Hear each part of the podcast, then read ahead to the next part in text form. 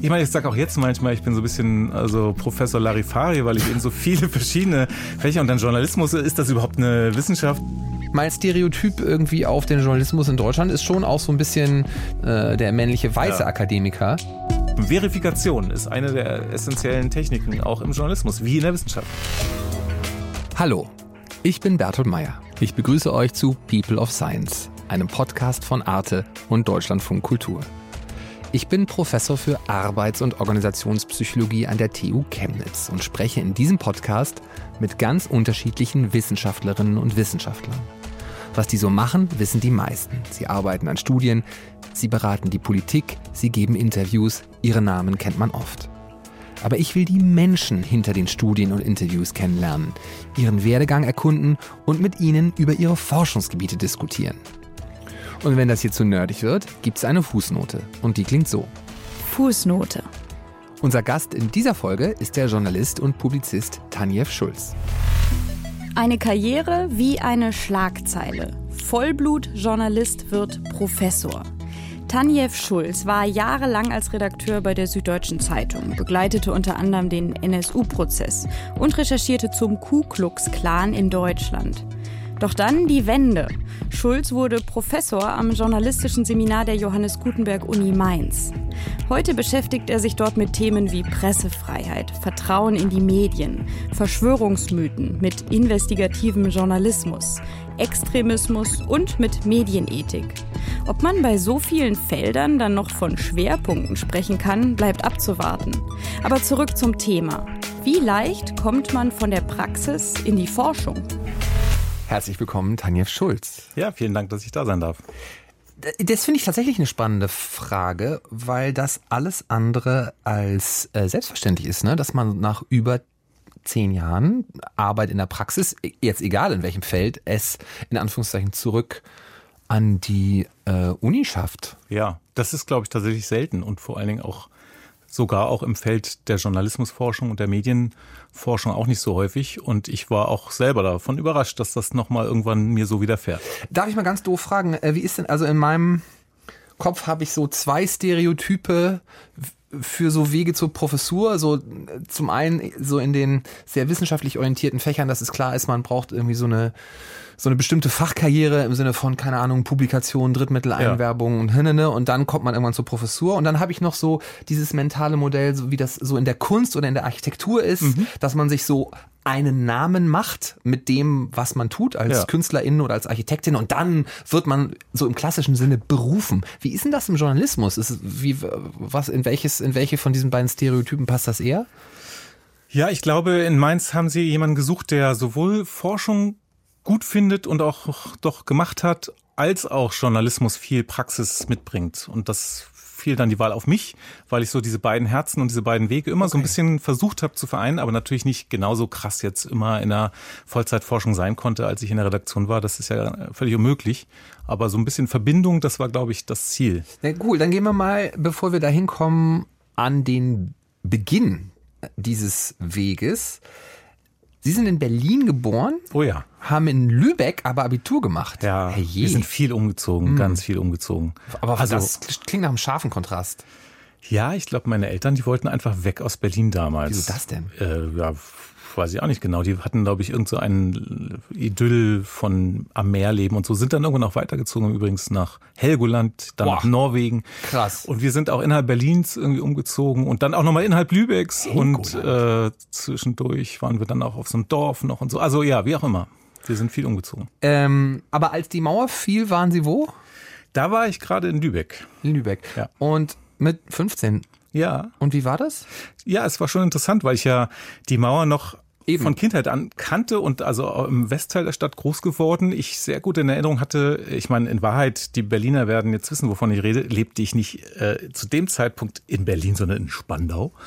Äh, was ja, ne, was mhm. ein bisschen was fast anderes schon ist. Aber jedenfalls die ähm, britischen Soldaten, die bretterten, wir wohnten im Erdgeschoss, als ich äh, da in die Grundschule ging, immer mit ihren Panzern durch die Straße und gegenüber war so, ein, so eine Art Militärkneipe. Da haben die sich immer ordentliche Saufgezeche da geliefert. Das hat mich als Kind sehr beeindruckt, aber es war für mich auch irgendwas Selbstverständliches, hat mich irgendwie ein bisschen eingeschüchtert. Auch die Mauer, die haben wir natürlich, wenn da irgendwie Besucher waren, besucht und so und ich fand das schon sehr beeindruckend, dann später als Teenager sich zu vergegenwärtigen, dass man jetzt Teil einer geschichtlichen Entwicklung ist mhm. und wie auch man das selbstverständlich hingenommen hat, bis hin, dass ich natürlich da irgendwie bei den Transitstrecken im Auto hinten saß ah. und die äh, Fopus haben da kontrolliert und so, man saß da stundenlang an der Grenze und so. Also ja, eigentlich äh, absurd, wie, wie alt ich jetzt schon bin, dass ich da solche historischen Geschichten erzähle. Ja, aber so war das nicht gemeint, äh, sondern ich, ich wollte eher noch, noch mal ja. fragen, hat das... Ähm hat das irgendwie bei Ihnen Interesse an, an Themen ge geweckt, Politik, die später, ja? Ja, doch, Politik, Gesellschaft, ich glaube, das war früh Thema auch der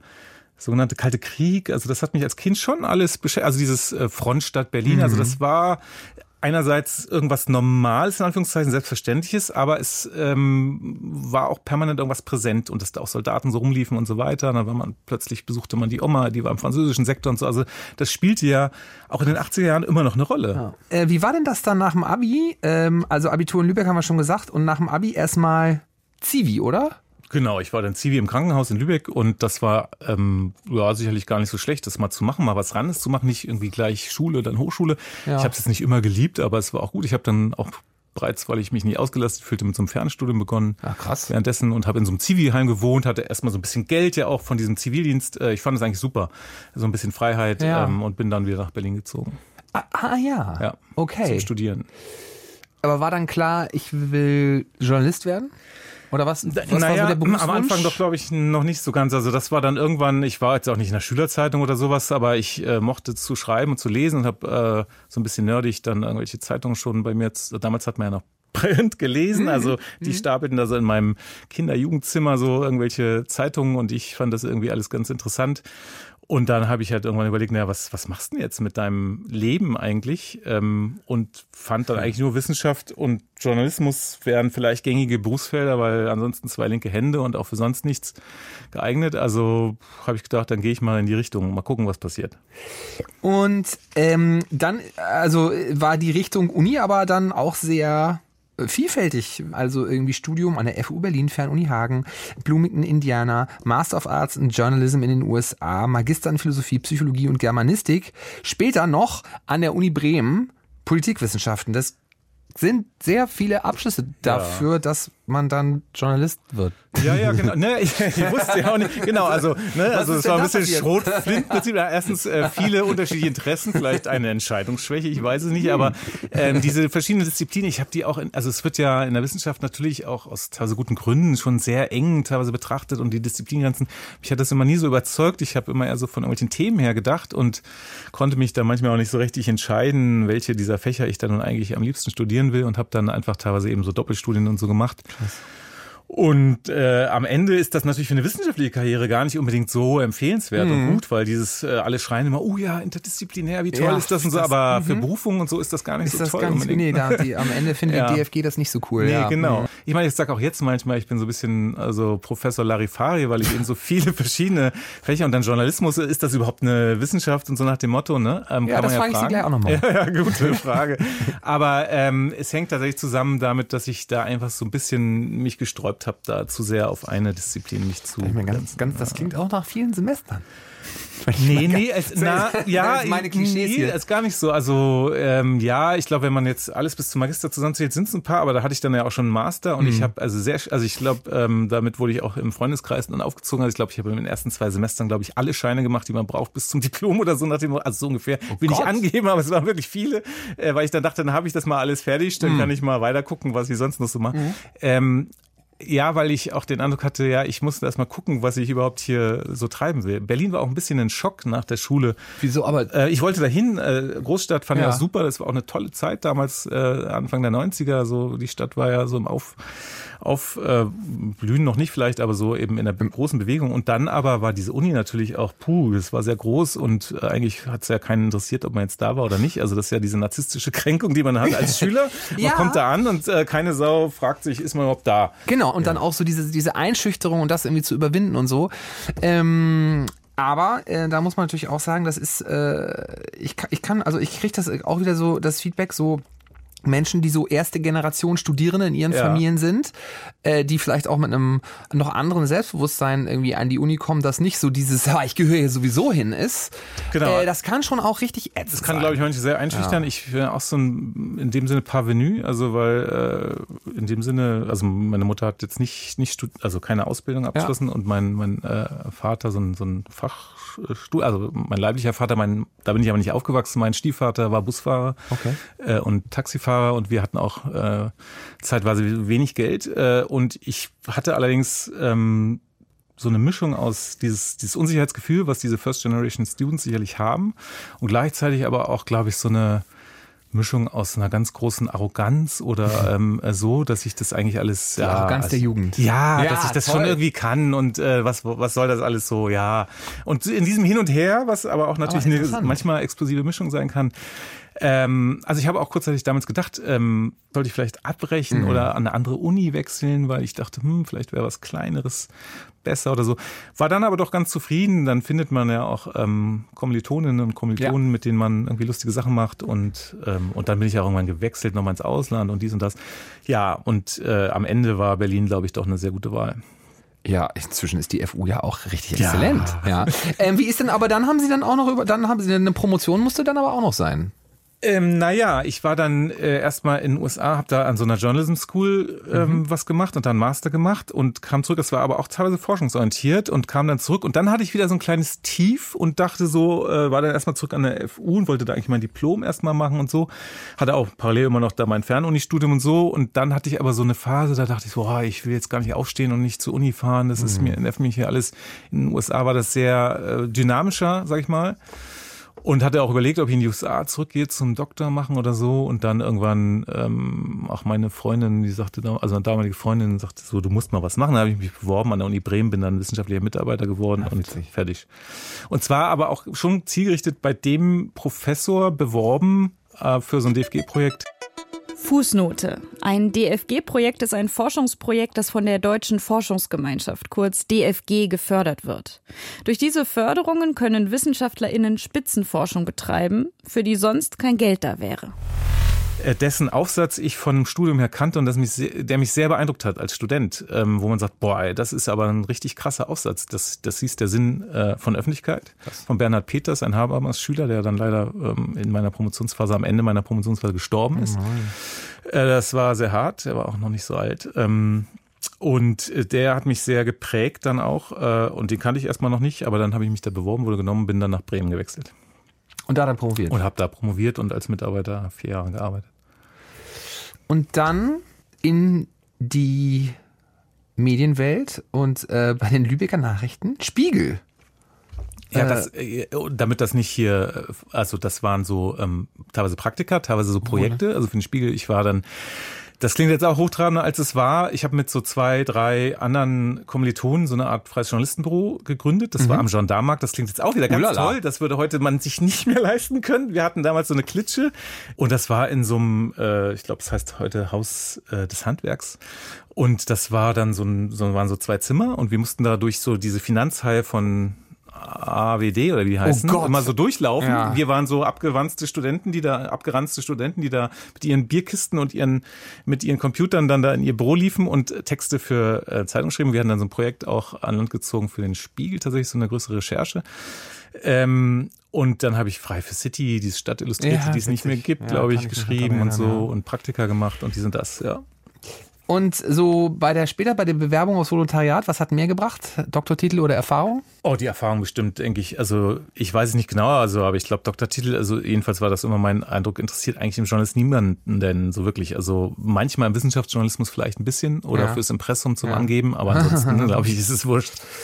Und jetzt so heute, lieber Professor oder lieber Journalist? Ah, also ich bin gerne jetzt Professor, und ähm, aber auch nur deshalb vielleicht, weil ich eben diese andere lange Phase auch hatte. Aber wie kam, ich kann mich da nicht so richtig entscheiden. Ich, ich fühle mich auch immer noch so ein bisschen, also weiterhin irgendwie auch als Journalist. Ja, also nicht, okay. Ich würde es gar nicht ja, gut, so trennen. das ist ja auch ja okay, fair ja. enough. Aber ähm, aber wie kam denn das dann mit zurück? Also, also eine Professur fällt einem ja nicht einfach so in Schoß. Das ist ja nichts, was einem so passiert. Ja, also ein bisschen fast war es schon so. Also ich habe immer, ich habe am Anfang für die Zeitung auch viel über Wissenschaft und Bildungsthemen geschrieben, später dann innere Sicherheit, Rechtsextremismus wurde so ein neuer Schwerpunkt, äh, mhm. mit dem ich auch in der Forschung jetzt weiter zu tun habe, den ich sehr Frag, wichtig finde. Ich auch gleich noch was ja. Dazu. Und äh, ich habe dann ähm, ich hatte nie den Plan während der Süddeutschen Zeitungszeit, äh, weil ich mich da auch wohlfühlte als Journalist, ähm, jetzt wieder an eine Uni irgendwie zu wechseln. Dann mhm. war es aber so, dass ich mal eingeladen worden bin zu so einem Kolloquium in Mainz 2011 äh, oder 12 und habe da was über die Gutenberg-Affäre erzählt. Mhm. Und die haben dann irgendwann gesagt zu mir, ja, also irgendwann wird ja hier auch einer in den Ruhestand gehen, vielleicht bewerben sie sich so nach dem Motto mal dann da drauf. Äh, fand das irgendwie lustig, dass man mir das sagte. Ähm, und dann war es irgendwann soweit, dann sah ich diese Ausschreibung und äh, dann gab es ein ganz normales Verfahren, wie es halt üblich ist an den Unis. Also mehrere Leute haben da vorgesungen, ich auch. Fußnote. Überstehen Kandidatinnen nach der Bewerbung auf eine Professur die Erstauswahl, werden sie zu einem Probevortrag an die Uni eingeladen, dem sogenannten Vorsingen. Das besteht in der Regel aus einem öffentlichen thematischen Vortrag mit anschließender Diskussion. Ein weiterer Schritt auf dem Weg zur Berufung. Und ich habe gedacht, ja, ich mache das jetzt einfach mal. Und dann äh, wollten die mich tatsächlich nehmen. Und dann habe ich lange darüber nachgedacht, ähm, ob ich das jetzt machen will. Und ich merkte, ja, das ist eigentlich etwas, was ich nebenher auch immer weiter in mir hatte. Diese akademische auch mhm. Aufsätze schreiben, ein bisschen andere Zielgruppe. Als Journalist haben Sie bei der SZ gearbeitet, unter anderem für die Themen innere Sicherheit, Terrorismus, politischer Extremismus. Und wenn wir das richtig recherchiert haben, als Professor, Ihr Schwerpunkt in Lehre und Forschung, Verschwörungsmythen, Ethik des Journalismus, Pressefreiheit, Umgang mit Medien, mit Extremismus und Terrorismus. Wie, wie sehr hilft da das Wissen aus der Praxis bei der Arbeit als Professor? Ja, es hilft schon. Also in der Lehre natürlich auf jeden Fall gegenüber ja. den Studierenden, weil wir auch teilweise sehr praxisorientiert arbeiten mit denen, so Übungsmagazine und sowas machen. Und weil man genau weiß, wie so Recherchen im Journalismus laufen, aber auch in der Forschung teilweise auch. Also erstens teilweise ganz praktisch, dass man mal Kontakte herstellen kann, wenn man jetzt Interviews macht oder so mit jemandem. Aber auch zu wissen, wie so die Arbeitsprozesse sind und was da vielleicht auch die heiklen Stellen sind, die sich auch zu weiterer Forschung eignen. Ähm, aber es kann natürlich auch, muss man ja ehrlich sagen, auch einen vielleicht hindern, dass man vielleicht zu nah dran ist oder zu, ja. äh, zu vielleicht sogar zu unkritisch oder so, obwohl ich glaube ich schon kritisch auf die Medienszene blicke, aber vielleicht irgendwie zu nah äh, sich da fühlt oder so, das kann natürlich auch mal sein. Aber wie muss ich mir denn im Journalismus Forschung vorstellen? Also was sind denn da die Fragestellungen und mit welcher Methodik geht man dann davor? Ich habe da überhaupt gar keine ja. Vorstellung. Also das im Prinzip, also es gibt natürlich ganz unterschiedliche Zugänge, also auch ganz unterschiedliche, ja, Theoriestränge, kulturwissenschaftlicher, medienwissenschaftlicher, geistwissenschaftlicher orientiert oder eben stark empirisch-sozialwissenschaftlich. Äh, und dann geht's aber eigentlich drum, ähm, sage ich mal, sowohl die Kommunikatorseite, sagen wir, also die Journalistinnen und Journalisten zu beforschen, beispielsweise durch klassische Befragungen. Ja, krass. Wie ticken die? Dann doch. Ja, so repräsentative ja. Äh, Umfragen unter, unter Journalistinnen und Journalisten. Ich habe jetzt gerade cool. mit Kollegen so am Werke, äh, am Wickel so, ein, so eine Auswertung des SIP, das ist das sozioökonomische Panel. Fußnote. Das sozioökonomische Panel, kurz SÖP, ist die am längsten laufende Langzeitstudie in Deutschland. Seit 1984 werden 30.000 Menschen in 15.000 Haushalten jährlich zu ihren sozialen und ökonomischen Umständen befragt.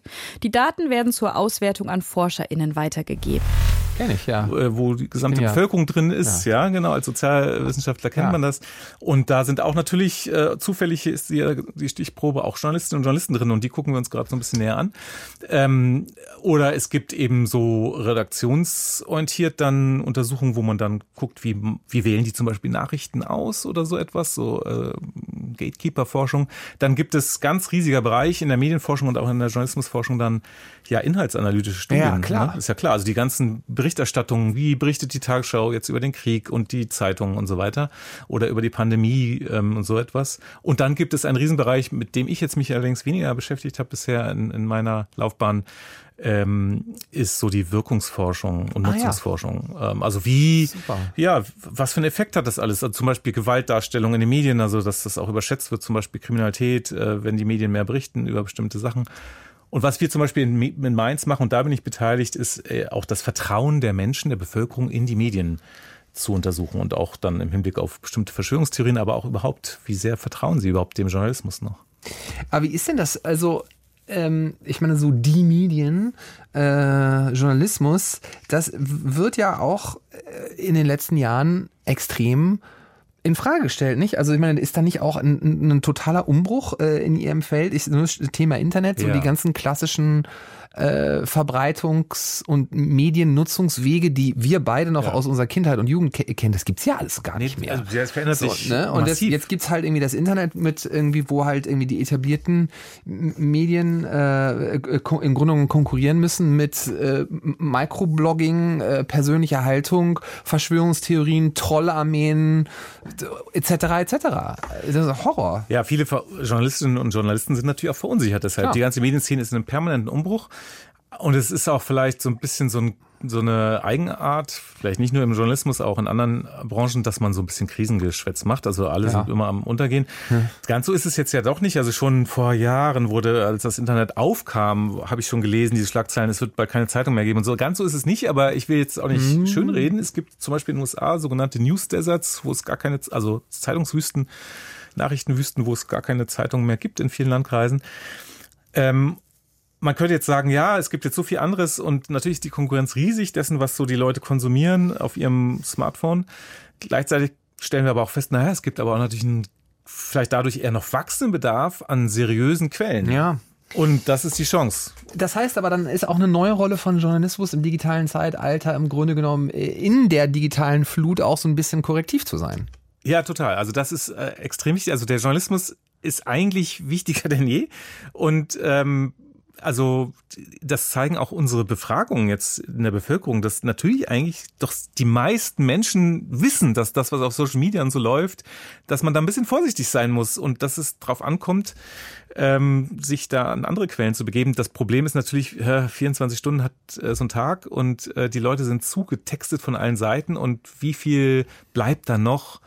An, allein an Zeit, um sich da jetzt äh, so ein Medium reinzuziehen. Aber wie ist denn das? Sie sagen, äh, Ihre Befragungen zeigen, dass, die, dass den Leuten irgendwie klar ist, dass äh, journalistische Inhalte, Qualitätsjournalismus, ja, also vielen Leuten, dass das wichtig ist. Aber wie sieht es denn aus mit dem Vertrauen in die, in die, in die Medien und dem Journalismus? Ich habe so ein bisschen das Gefühl, so. Ja, Sie äh, würden sagen, das ist runtergegangen, oder? Ja, nee, ich, nee? ich würde eher, ich würde eher vermuten, dass es sich so, dass es so polarisiert. Also dass so äh, äh bestimmte Werte Werte, gesellschaftliche Wertewelten, äh, Bourdieu hätte noch von Milieus gesprochen, ja. wahrscheinlich bestimmten Medien vertrauen und anderen aber nicht und umgekehrt. Ja, tatsächlich sehen wir auch so äh, Tendenzen in diese Richtung. Das, das, das stimmt tatsächlich. Also, dass wir sehen so dass es sich diese Lageraufteilung auch bei uns in Befragungen zeigt, der Gestalt, dass es eben einen doch schon harten Kern, der aber überhaupt nicht die Mehrheit ist von Leuten gibt, die sagen, ah, alles irgendwie, die belügen uns von vorne ja, bis hinten ja, ja. und stecken mit der Politik in eine Decke und manipulieren uns. So,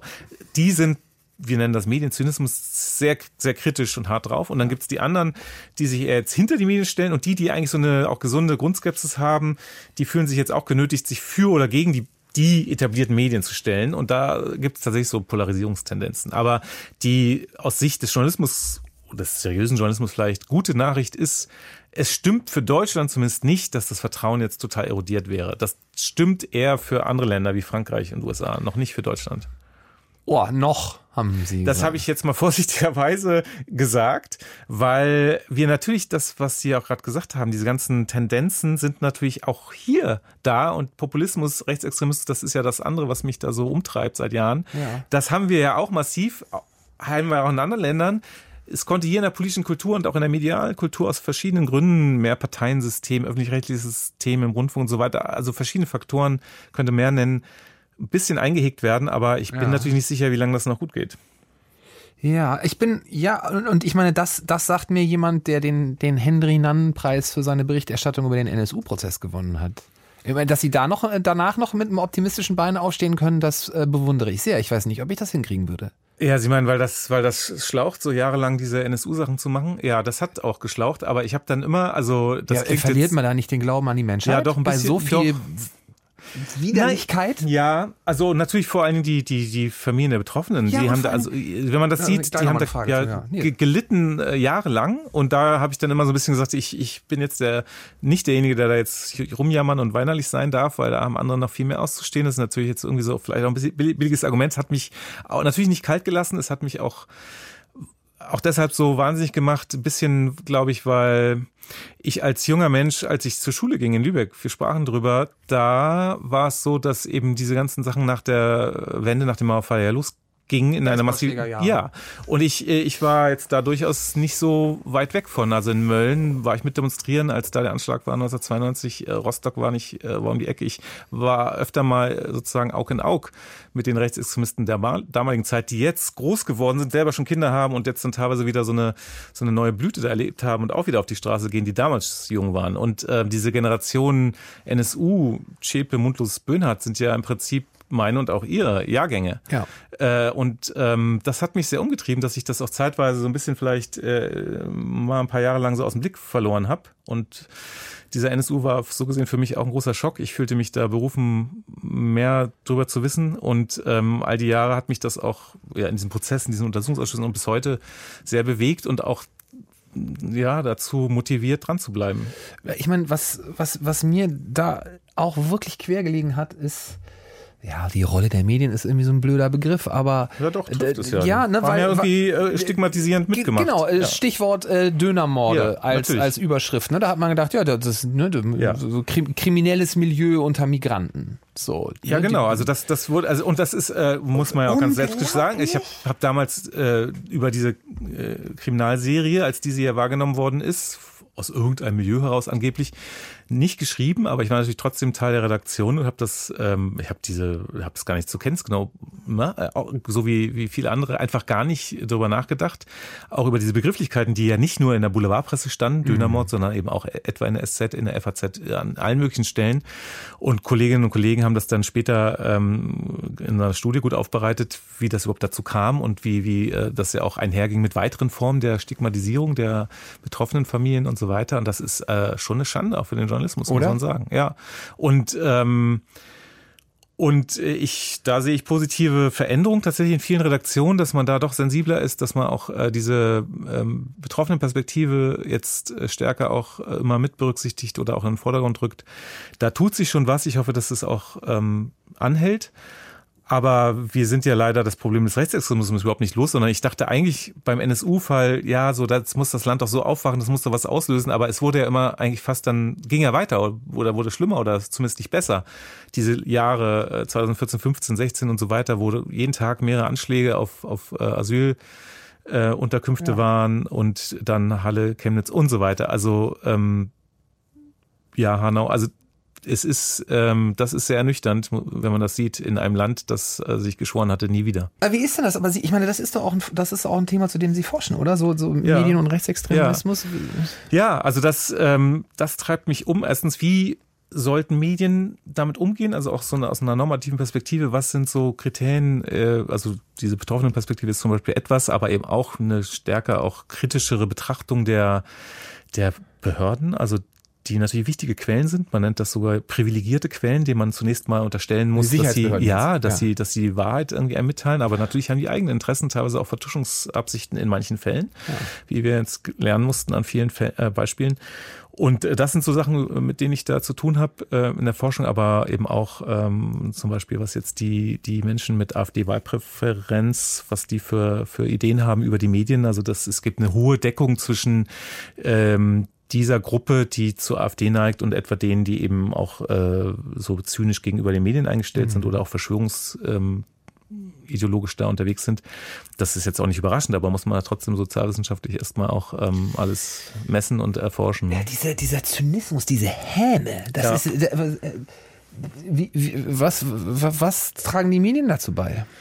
Naja, die Medien haben ja immer so grundsätzlich so ein bisschen diese Vereinfachungstendenz, äh, nicht nur die Boulevardmedien, sondern auch alle so ein bisschen zu pointieren und, und äh, immer noch mal einen draufzulegen. Und das ist, glaube ich, jetzt in dieser Social-Media-Welt ähm, ist das fatal. Also das äh, ist eigentlich genau der Punkt, wo, und machen ja auch manche Medien zum Glück, wo man sich eher wieder zurücknehmen muss und sagen muss, nee, also unsere Rolle muss eigentlich die seriösere sein. Ja. Ähm, und in der Politik geht das ja auch so hin und her. Die Frage ist, wie reagiert man jetzt zum Beispiel auf so etwas wie die AfD? Und wenn jetzt die, die Union sich beispielsweise dazu entschließt zu sagen, naja, wir, wir hauen jetzt auch mehr drauf ja. und gehen von diesem etwas ähm, seriöseren Kommunizieren weg, dann äh, für mich geht das nach hinten los, aber, ähm, aber das schwankt ja immer so hin und her. Und für die Medien ist eben diese Rolle auch zu definieren. Also wie, wie geht man jetzt mit bestimmten vorhandenen Problemen in der Gesellschaft um?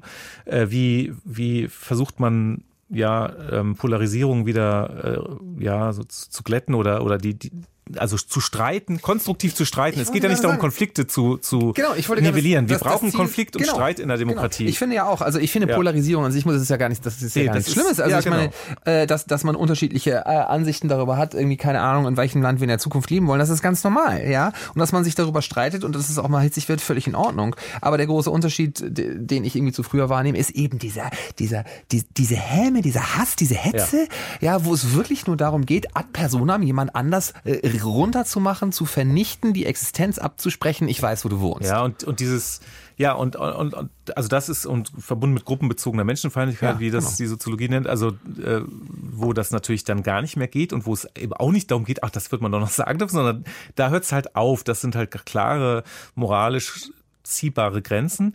Aber natürlich gibt es andere Dinge, wo es auch mal hoch hergehen muss, so wie Sie sagen. Äh, das ist in der Demokratie üblich und wo man das vielleicht auch aushalten muss und wo man vielleicht auch über lagerübergreifend auch mal sich zuhören muss. Das gilt jetzt, äh, ja, das ist kein klar. Plädoyer dafür, Nein, jetzt ich, äh, äh, mit der AfD in die Talkshows Nein, zu gehen, sondern es geht eher um auch andere Akteure, die, die mir so ein bisschen zu schnell sich sofort gegenseitig äh, niedermachen und abgrenzen. Das betrifft ja nicht nur die ganz am, am rechts, sondern es betrifft ja auch andere, die auf Social Media äh, sehr vorhersehbar miteinander kommunizieren und nur so bekenntnishaft alle in ihrem in ihrer Blase bleiben.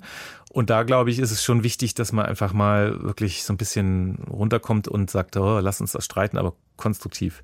Wie ist denn das eigentlich? Machen Sie noch so investigativen Journalismus selber?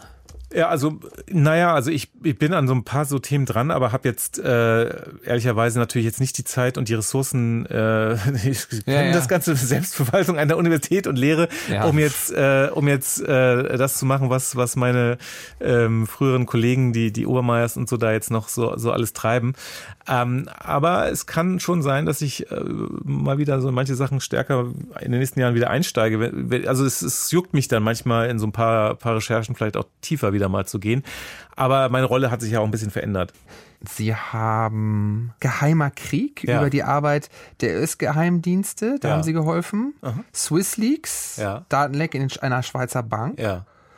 Und Sie haben Karl Theodor zu Gutenberg mit zu Fall gebracht. Wie, ja. fängt, wie fängt sowas an? ja, zu Fall, also das hat er, glaube ich, selber geschafft. ja, sorry, das war jetzt ein bisschen nee, es ist, nee, es ist mir tatsächlich wichtig, weil das klingt dann manchmal mal so, als hätte man da so, so, so einen Jagdinstinkt und will da mhm. die Leute quasi zu Fall bringen. Das ist gar nicht so der Impuls, sondern man stößt auf was. In dem Falle landete irgendwie so ein, ein interessanter Hinweis bei, bei meinem Kollegen Roland Preuß, mit dem ich da diese Gutenberg-Sache zusammen damals gemacht habe. Und dann haben wir das äh, uns da relativ schnell äh, die Nächte um die Ohren geschlagen und uns angeguckt nach dem Hinweis, ja, da, da sind ja so Plagatsstellen drin. Da mussten wir das natürlich alles genau selber prüfen. Am Ende äh, auch äh, weil da ein gewisser Zeitdruck herrscht aus verschiedenen Gründen, auch publizieren. Und dann wurden es ja immer mehr Stellen, die dann auch andere so im Crowdsourcing Stil gefunden haben und wir waren dann echt spaß erstaunt, wie man so ein Ding hat einreichen können. Ähm, und das war schon eine große Nummer, denn damals war dieser Gutenberg, der vielleicht der den jüngeren Hörern gar nichts mehr so sagt. Der war so der ein war der, Star der, der, der, damals. alle dachten, so er wird Kanzler. Ja, ja, ja genau. So, das war wirklich krass. Ähm, der neue Kanzler quasi, der da äh, sich warm läuft. Und äh, das heißt, da, da ging richtig was ab in der Redaktion. Da, da, da, da die Telefone liefen heiß und Beschimpfungen landeten in den äh, Büros. Ähm, wir wurden da zum Glück ein bisschen abgeschottet von, aber da, also Leute an den ersten ein, zwei Tagen, drei Tagen war da also richtig, richtig Alarm.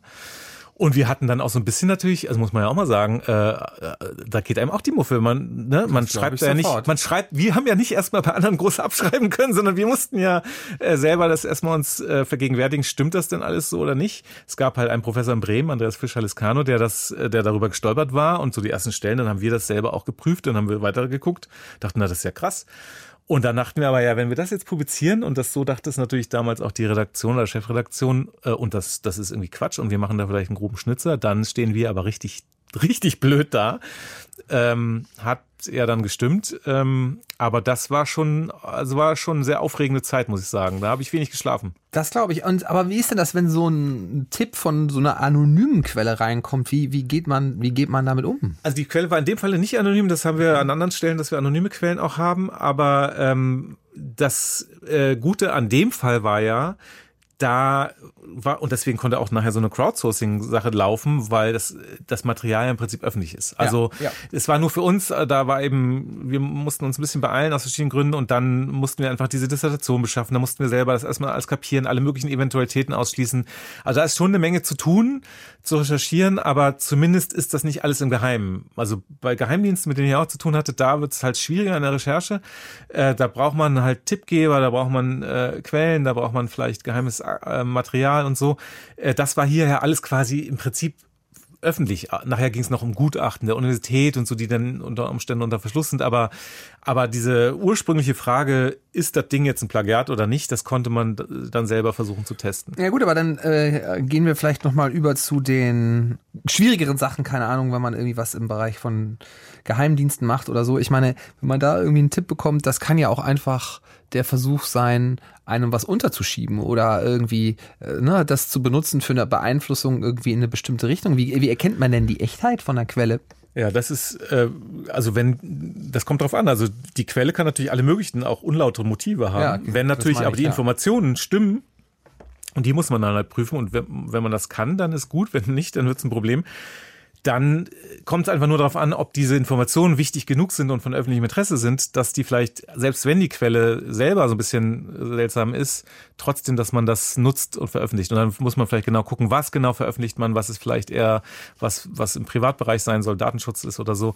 Und das sind so Abwägungsprozesse. Aber es sind, also man muss auch wirklich sagen, viele Sachen scheitern auch schlicht. Also ich meine, mhm. ich habe auch ähm, Teilweise äh, zum Beispiel in einem Fall, da ging es ähm, um angebliche Finanzierungen von so äh, Terrorismus im arabischen Raum äh, oder Geldströme. Und da habe ich mit einer Quelle äh, über Wochen hinweg immer wieder mich getroffen in Cafés äh, in München. So viel kann man sagen. Und es ist aber am Ende war mein Eindruck, dass es entweder doch alles Quatsch ist oder ich einfach nicht weiterkomme mit der Quelle. Und das heißt, ich habe äh, viel Kuchen gegessen mit der Quelle und am Ende ist aber nie was dazu erschienen da würde ich jetzt mal die steile These in den Raum stellen wollen. Ah. Und zwar äh, so im Sinne von, dass äh, ne, Journalismus wird immer wieder dafür gescholten, dass es nicht objektiv genug ist, ne, dass Aspekte, Gedanken, Positionen zu einem Thema ähm, nicht ausgeglichen genug dargestellt werden. Ähm, aber ich, aber kann es eigentlich objektiven Journalismus geben, frage ich mich. Also ich meine, wenn man überlegt, ich meine, das sind Menschen, die das schreiben. Und ich, ich kann mich ja auch als Journalist nicht vollständig von meinem ethisch-moralischen Kompass befreien, äh, von meiner Position in der Gesellschaft, von meinen, äh, von meinen Grundannahmen, von meinen Stereotypen, von meinen Biases und so weiter. Fußnote. Bias bedeutet die Voreingenommenheit, die zum Beispiel ein Journalist oder eine Journalistin gegenüber einem Thema hat, aufgrund von Faktoren wie Herkunft, Bildung oder Geschlecht. Das heißt, am Ende ist es doch immer eine subjektiv gefilterte Version von irgendwas. Also ich meine, Stichwort Konstruktivismus, ja, sowas wie Objektivität gibt's gar nicht und deswegen kann es doch eigentlich auch einen objektiven Journalismus nicht geben, oder? Ja, also, also völlig klar ist, dass wir das nicht auslöschen können und auch nicht sollten, diese subjektiven Anteile, die wir haben. Ich halte ganz gerne an diesem Begriff der Objektivität trotzdem fest. Mhm. Was ich nicht so gern mag, ist den Begriff der Neutralität. Ah ja. Äh, aber Objektivität ist ein Begriff, den ich jetzt nicht so ganz so schlimm finde, sondern äh, der positive Anteile hat, finde ich, wenn man ihn auch verbindet mit der Tatsache, dass man Subjektivität zulässt und auch diese äh, nicht leugnet. Aha. Also der Konstruktivismus hat da natürlich wichtige Impulse gesetzt, aber je nach Spielart geht er mir da manchmal zu weit und ist vielleicht auch so ein bisschen vor diesem Hintergrund, wenn wir jetzt vorhin über postfaktisches Zeitalter uns reden, naja, wir müssen uns ja auf irgendeine äh, Wahrheit und irgendeine Sicht verständigen und um ein paar basale Grundtatsachen wäre es schon gut, wenn da nicht jeder seine in Anführungszeichen alternativen Fakten rausposaunen kann und sagen kann, ja, ist doch subjektiv, kann ich doch wohl so sehen. Also anders gesagt, also da wäre es schon, glaube ich, wichtig, dass man so ein paar Standards, die ja auch die Wissenschaft äh, versucht zu hochzuhalten, bei allem wissen, dass das eben auch alles menschengemacht ist und dass alles gar nicht so einfach ist, wenn man mal tiefer in die Wissenschaftssoziologie und so einsteigt und äh, auch in die Methodologie und so. Na klar, also der Mensch ist jetzt eben, äh, hat nicht den göttlichen Blick oder das, wie der Philosoph Thomas Nagel das gesagt hat, der Blick von nirgendwo, View from ja. Nowhere.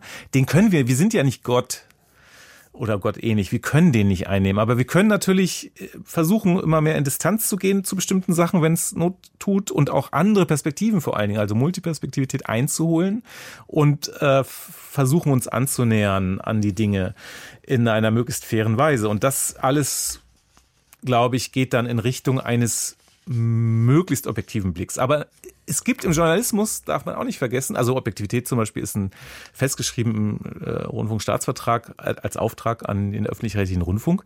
Aber es gibt natürlich zum Beispiel eine Presse, die die Freiheit hat, äh, bestimmte, sag ich mal, Parteilichkeiten auch äh, als redaktionelle Linie zu betreiben. Und das ist ja in einer pluralen Medienwelt auch gar nicht schlecht. Aber wie sieht denn, also, wie sieht denn objektiver Journalismus aus? Was sind denn die Kriterien für objektiven Journalismus, naja, der Subjektivität nicht das verneint? Ist, ja, in, in, Wahrheit ist das ja manchmal auch ziemlich banal. Wenn wir jetzt mal, äh, es fängt ja also mit so ganz grundlegenden Dingen an. Wenn ich jetzt Nachrichtenjournalismus betreibe, dann wäre es doch schon mal ganz gut, wenn ich jetzt äh, die Amtseinführung habe eines US-Präsidenten und berichte, dann wäre es doch schon mal gut, wenn ich äh, darüber äh, schreibe, dass das richtig zitiert ist. Damit geht's ja schon mal los. Äh, und dass ich mir da nicht irgendwas herbeifantasiere. Ja, das würde man jetzt sagen, ja, ist ja selbstverständlich. Ja, aber das, das ist Teil der Objektivität. Wenn jetzt jemand anderes sagt, nö, der hat da irgendwas anderes, weil der vielleicht zum Beispiel sich versprochen hat und einen blöden Fehler gemacht hat, würde jetzt so ein Propagandist natürlich das wegredigieren, wegretuschieren ja. und sagen, pff, ist doch meine Wahrheit, der wollte das doch so sagen. Ja, nee. Objektivität heißt, das hat er aber nicht gesagt.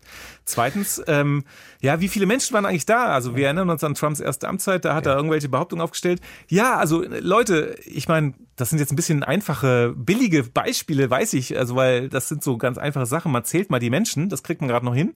Und da gibt's jetzt nicht so viele, also wir, wir müssen uns ja nicht dümmer stellen, als wir sind. Im Alltag wissen wir doch ziemlich genau, was eine Lüge ist und was nicht, zum Beispiel. Und ähm, damit geht's schon mal los und dann geht's aber auch weiter natürlich. Also dass man eben auf unterschiedliche Seiten hört, wenn also auch die betroffenen Seite zu Wort kommen lässt, wenn es um Vorwürfe geht und so etwas.